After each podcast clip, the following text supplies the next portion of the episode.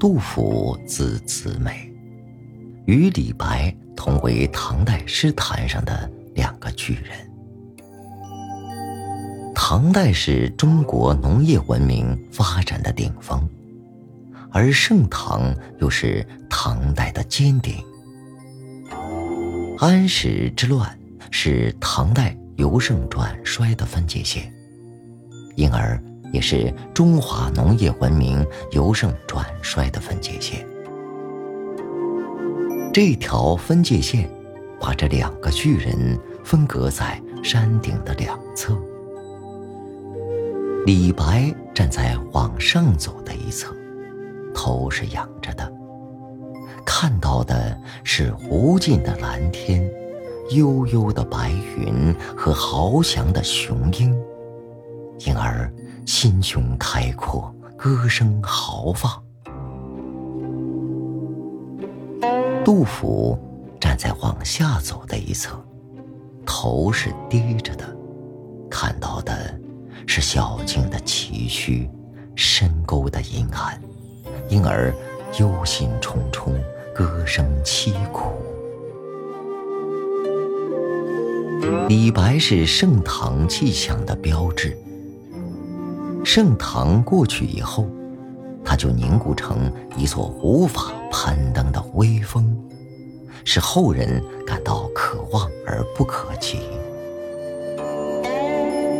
杜甫是由盛唐转入中唐的代表，他从忠君爱国的立场出发，痛斥祸乱，关心人民，因而随着封建秩序的日益强化。他成了后代诗人学习的楷模，成了我国古代影响最大的诗人。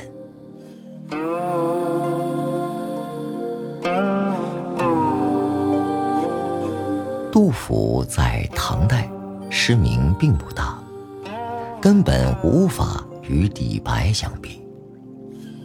五代时回鹘编选的才调集，选唐诗一千首。里面连杜甫的名字都没有，可见在当时，杜甫还谈不上什么知名度。到封建秩序开始强化的宋代，他才变得诗名赫赫。到明清时期，他才被尊为是诗圣。杜甫死后大约半个世纪，中唐诗人元稹在一篇文章中说：“杜甫尽得古今之体事，而兼人人之所独专。诗人以来，未有如此美者。”是时，山东人李白亦以其文取称。诗人谓之李杜，可是杜甫能写大获千言，次有数百的排律，李白根本写不出来。于是元稹认为，李白虽然也会写诗，但根本无法与杜甫相比。元稹这篇文章，在唐代并没有起多少作用。同时代的韩愈就认为：“李杜文章在，光焰万丈长。不知群儿语，哪用故棒伤？皮肤撼大树，可笑不自量。”坚决反对。抬高杜甫，贬低李白。其实韩愈不明白，元稹这样惊世骇俗，真实的用意是要用他和白居易新题乐府诗扩大影响。要达到目的，自然最好是把自己敬佩的杜甫抬高。要把杜甫抬高，最有效的办法，又莫过于编造历史，说他生前就与李白平起平坐，而实际是李白根本无法和他相比。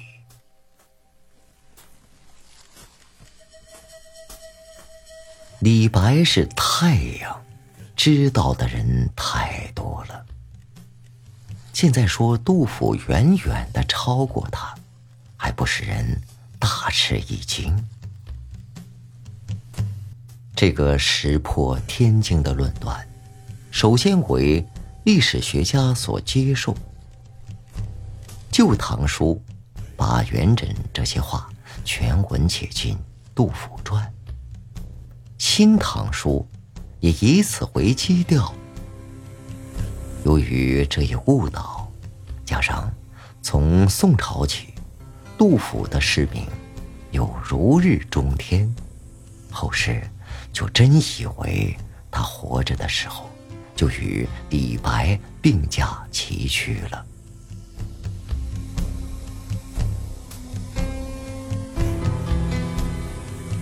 杜甫虽然只能算中唐诗人。他一生五十九岁，将近四分之三的时间是在盛唐度过的。盛唐既是出狂人的时代，他又和李白、高适和岑参这样的狂人交往，也就不可能不染上几分狂气。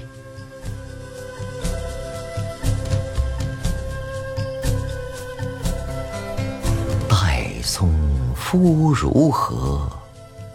齐鲁青未了。造化钟神秀，阴阳割昏晓。荡胸生层云，决眦入归鸟。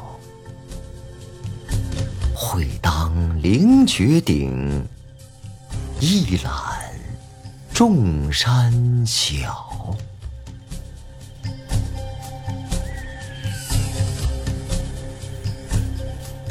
睁大眼睛看鸟，往泰山上飞，看着看着，觉得山上的云在胸中回荡。使人有一种飘然高举的感觉，于是决心要攀上山顶，去感受居高临下欣赏风景的快慰。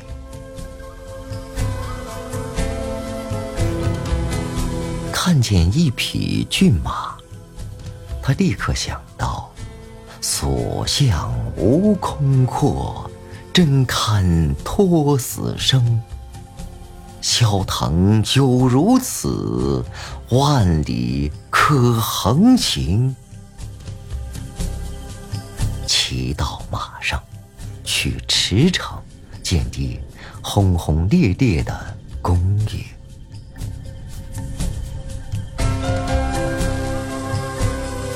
早年的这些诗句，展示出他不平凡的气度，表明。他内心充满着盛唐的浪漫精神，所以尽管他的总体诗风与盛唐不大相同，但与大地时期的诗人也并不同调，没有那种走投无路的失落感和叹老皆悲的衰飒气象。正因为这样。所以，他始终保持着正视现实的热情和突入时代的勇气。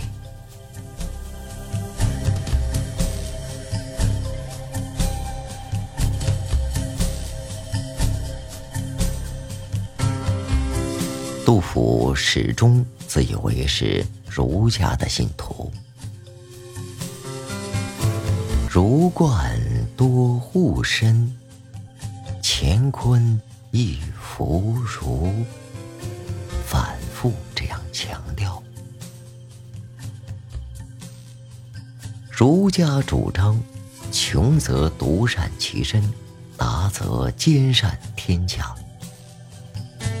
杜甫则更进一步，不光是不得志，甚至连吃饭都成问题了，他还大声呵斥：“独使至尊忧社稷，诸君何以达生平？”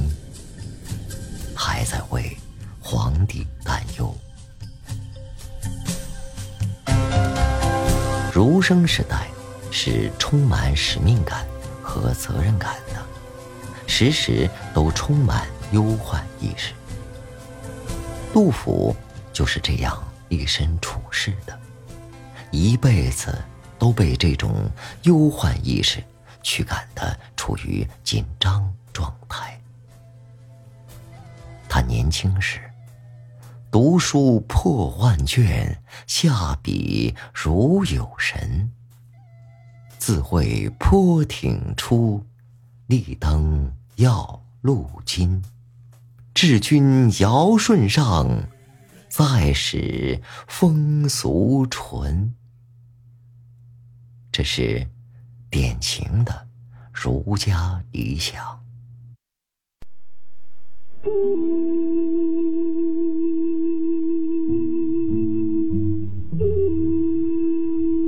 在这一点上。他和李白大不相同。李白向往一鸣惊人，一飞冲天，从来不强调忠君。渴望遇到明主，像刘备请诸葛亮那样赏识他，经他三言两语一点拨，就天下太平，就尊他回卿相。而他又特别讲究功成身退，像战国时期的鲁仲连一样，为人排忧解难，而不要报酬。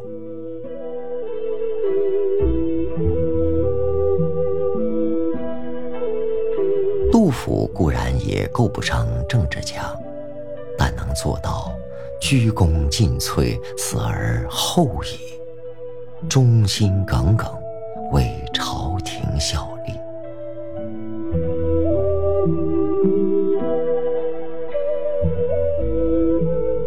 安史之乱爆发时，杜甫已四十四岁。随后在逃难中，他被叛军捉住，带到已经沦陷的长安，看着京城的残破，痛心疾首。写下了他的名篇《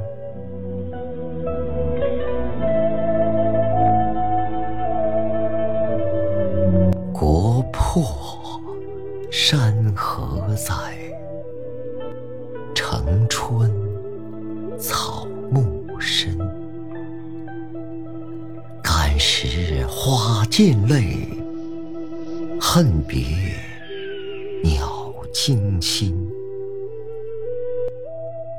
烽火连三月，家书抵万金。白头搔更短，浑欲不胜簪。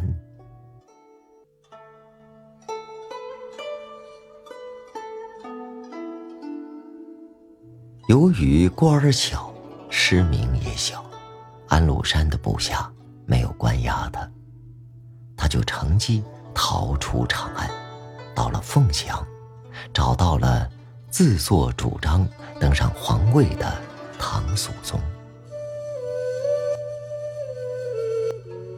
肃宗为了奖赏他的忠心，封他为左拾遗，后世称他为杜拾遗，就是这么来的。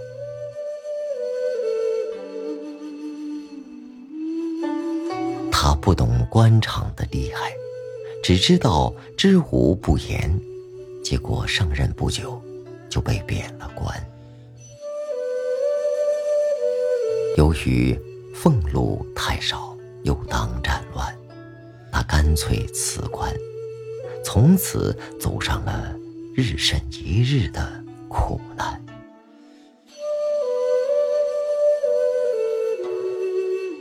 也许真的是是穷而后功吧。时代用冷酷的目光选中了杜甫，让他受尽种种磨难，用枯瘦的手去蘸起人民像墨汁一样的浓黑的悲哀，来记录盛唐这个伟大的时代如何走向没落。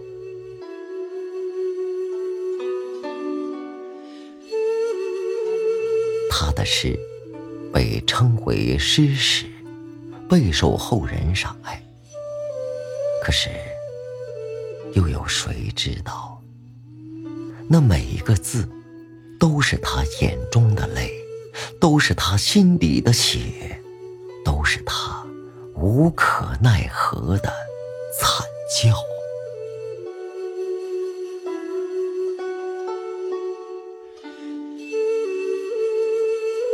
后来，他绕到甘肃成县，进入四川。一路上，他声酸词苦的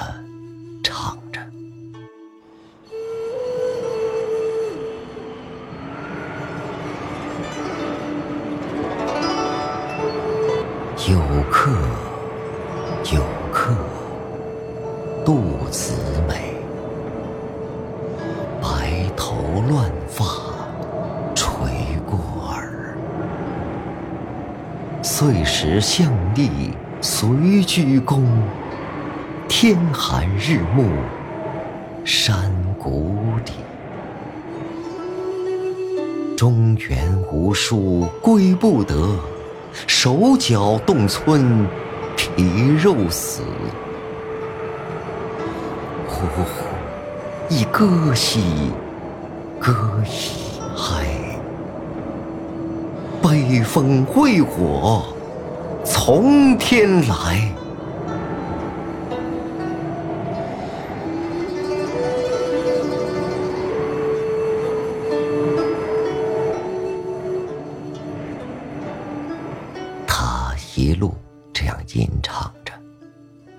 于来到了成都。在朋友的资助下，他建起了这个草堂。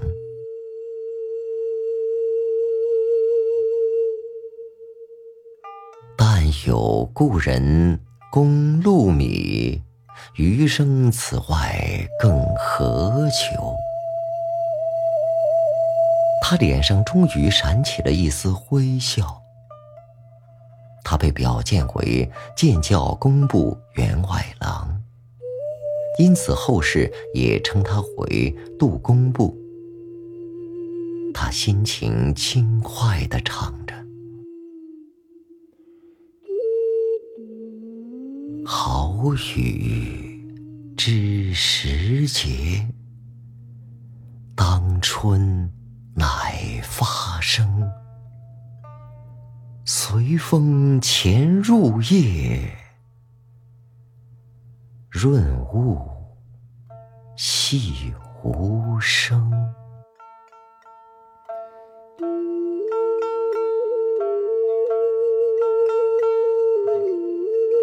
可是好景不长，他的朋友死了，他又失去了依靠。以后他还在四川流落了几年，才终于由湖北转向湖南。路过岳阳楼时，写下了这样一首诗。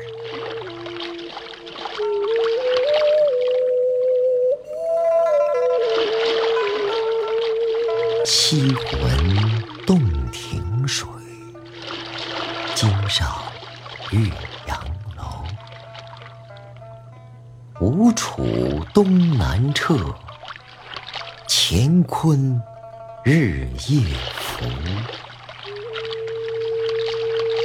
亲朋无一字，老病有孤舟。戎马关山北，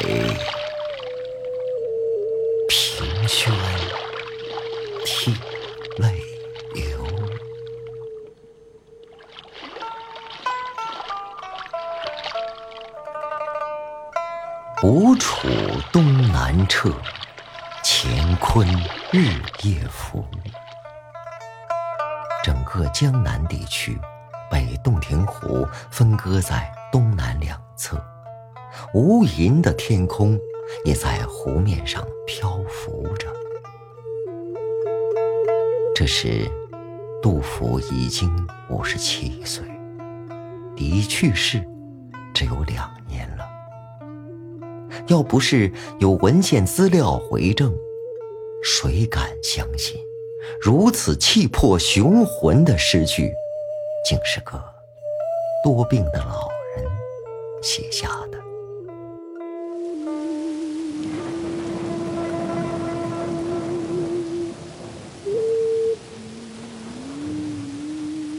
公元八世纪七十年代的第一年，杜甫五十九岁时。终因贫病交加，死在湘江上的一条小船上。